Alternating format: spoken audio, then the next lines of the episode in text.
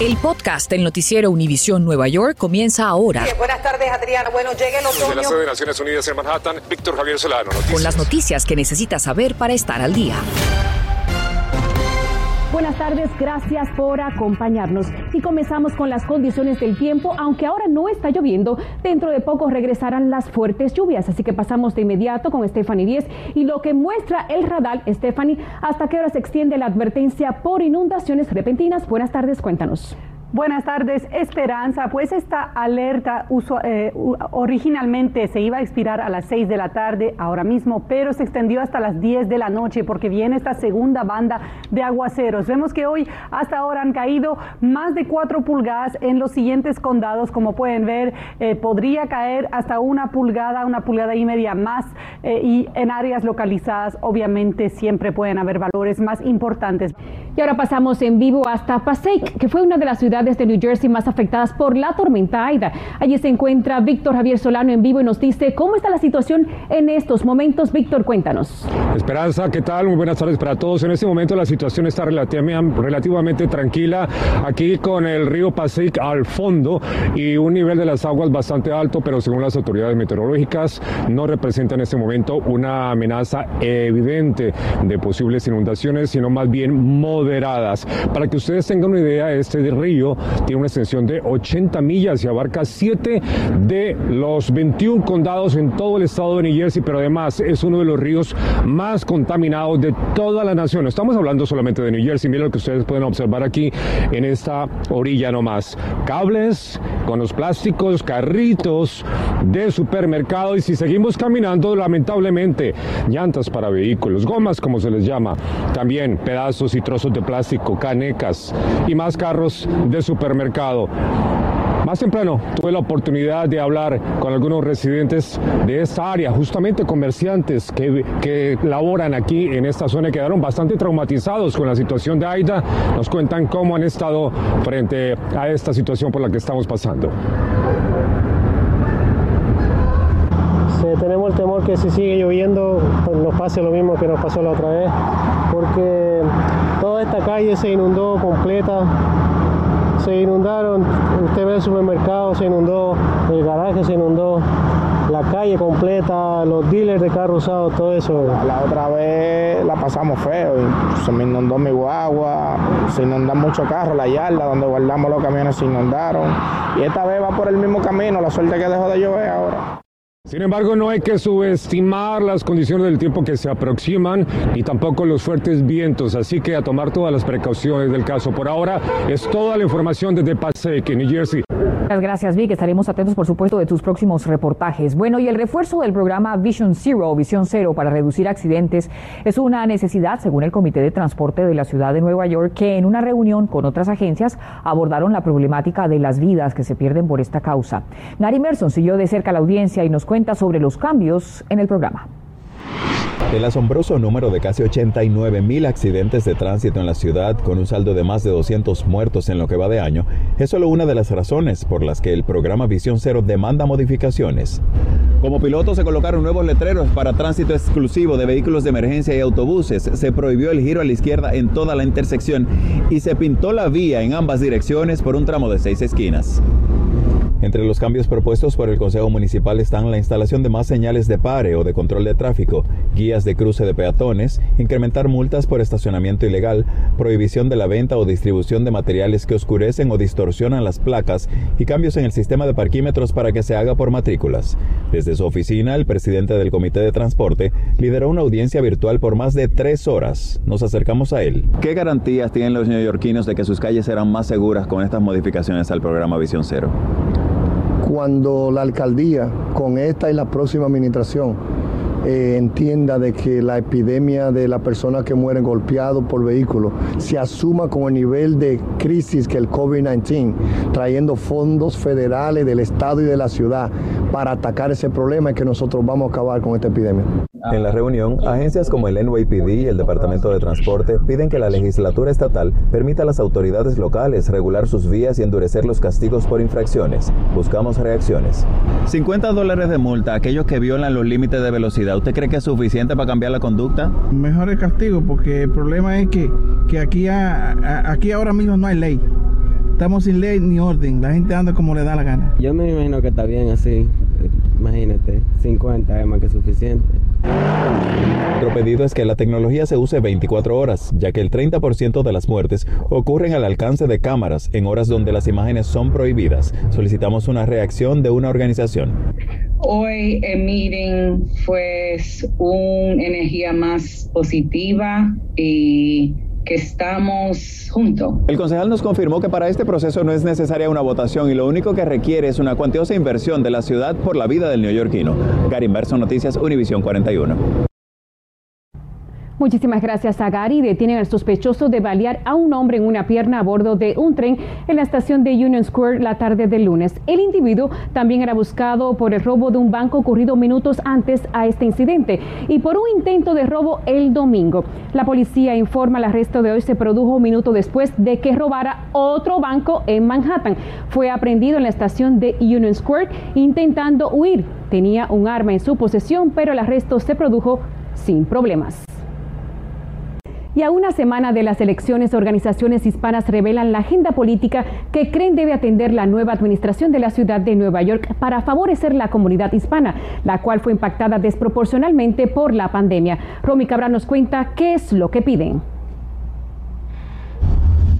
Un grupo de organizaciones lideradas por la Federación Hispana presentaron este martes un informe denominado La Gran Manzana, donde exponen las necesidades de la comunidad hispana que buscan sean mejoradas por la nueva administración que se elegirá el próximo 2 de noviembre, a la que además piden mayor representación hispana en puestos políticos. Una cosa es tener oficiales electos que lean este eh, documento y pues entiendan que viene de unas organizaciones sin fines de lucro que están trabajando en la comunidad pero otra cosa son personas que representen comunidades y que hayan vivido o que tengan la experiencia de personas que viven en sus propias comunidades. Organizamos grupos de trabajo sobre diferentes poblaciones y temas de salud que impactan el bienestar y el acceso a servicios de salud para la comunidad hispana. Cerca de dos millones y medio de hispanos residen en la ciudad de Nueva York según la Federación Hispana y como producto de la pandemia los niveles de pobreza de los hispanos son tres veces mayores que el de los anglosajones.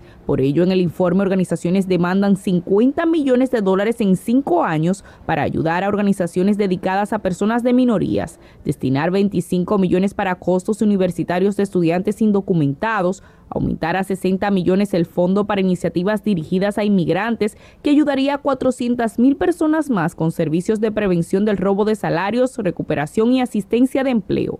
Pero ¿qué papel juega el voto latino para que se cumplan estas demandas y qué piensan los neoyorquinos sobre cómo puede conseguirse mayor representación hispana en la política? Si no salimos a votar para las elecciones locales, no van a tomar en cuenta nuestras necesidades. La comunidad hispana como tal se una y apoye más a, los candidatos hispanos que se lanzan a registrarse para votar, que así no escuchen. Y recuerde que hasta el 31 de octubre las personas inscritas para votar podrán ejercer su derecho en las elecciones tempranas. Desde Albany, Romy Cabral, Noticias, Univisión 41.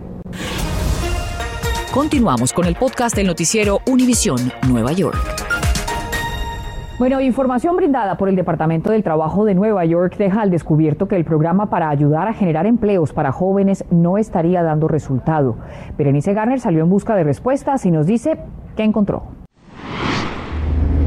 Mientras los índices de violencia continúan creciendo en Nueva York, muchos se cuestionan si los millones de dólares que se han gastado para prevenir este flagelo estarían cumpliendo su función. El trabajo para la violencia si el joven quiere trabajar. En esta barbería faltan los trabajadores. Eso de trabajar pasó de moda ya. Ahora es cripto y mucha robadera. La violencia juvenil sigue creciendo mientras el concejal Cabrera hace un llamado. Debe hacer una investigación y decir dónde hay ese dinero. Él quiere saber qué pasó con los más de 18 millones de dólares que fueron destinados por el exgobernador Cuomo para generar entrenamiento y trabajo para los jóvenes. Si no están produciendo, regresen el dinero para atrás y dárselo a otra organización que pueda hacer ese trabajo. Se refiere a esta organización encargada de correr el programa y que según información del Departamento de Trabajo solo tendrían 225 solicitantes, 18 referidos y solo 20 habrían conseguido trabajo. No entiendo cómo es posible que solamente hay 20 trabajos. Nosotros contactamos al Consortium for Workers Education, pero no devolvieron nuestro correo electrónico ni llamada.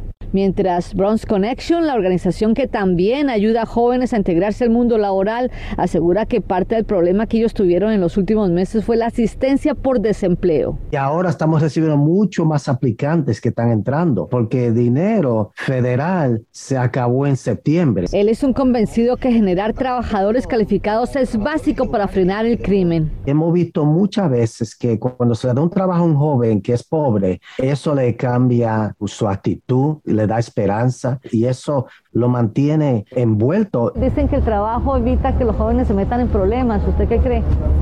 No, es una realidad, obviamente, y el deporte también. John tiene solo 22 años y ya tiene un pequeño negocio de distribución de alimentos, pero sería la excepción según Alex. ¿Le ha ofrecido usted enseñarle a algunos jóvenes a ser barbero? Yo ando diciéndole a un tro de jóvenes, para ver si uno le enseña a pelar, y nadie quiere aprender, nadie quiere trabajar. Para salir de esta epidemia de la violencia, la gobernadora Hochul asegura que todos deben colocar su granito de arena. En Manhattan, Berenice Garner, Noticias Univisión 41. A esta tarde, la FDA anunció la aprobación de emergencia para el uso de la vacuna Pfizer en niños de 5 a 11 años. Ahora solamente falta la luz verde de los CDC, que se espera sea la próxima semana, pero las dudas siguen atormentando a los padres de familia y estas son algunas de esas inquietudes. Bueno, por muchas cosas que se oyen, que hay, se genera desconfianza, ¿verdad? Pero, y tal vez mucho temor, que ven cosas eh, diferentes, mucha desinformación. Que me expliquen por lo menos lo que lo, lo, lo pro y lo contra de eso, ¿me entiendes? Bueno, justamente para responder estas preguntas nos conectamos vía Zoom con la doctora Denise Núñez, pediatra de la red Somos Care. Gracias, doctora, por estar con nosotros. Y en primer lugar, ¿qué le dice a esos padres? Esta mamá nos decía que nos expliquen, por favor, los pros y los contras de esta vacuna. Hay incertidumbres. Sí, bueno, gracias por la invitación. Bueno, lo importante es que tienen que saber que los pros de esta vacuna es que es segura y que salva vidas. Eso es lo más importante, ¿verdad?